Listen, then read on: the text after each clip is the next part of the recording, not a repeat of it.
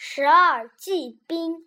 狮子红红住在火热的非洲，从来没有见过冰。他想，冰是什么样子呢？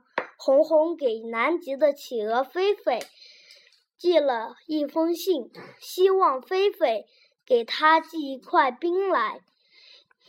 过了几天，红红给红红收到了来自红红收到。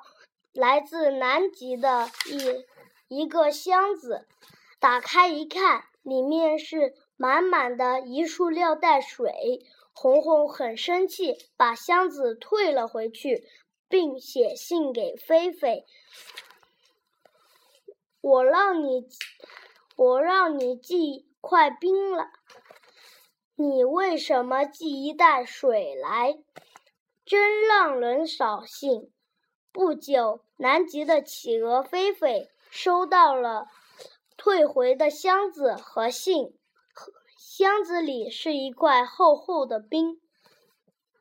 菲菲糊涂了，明明是块冰，红红怎么说是水呢？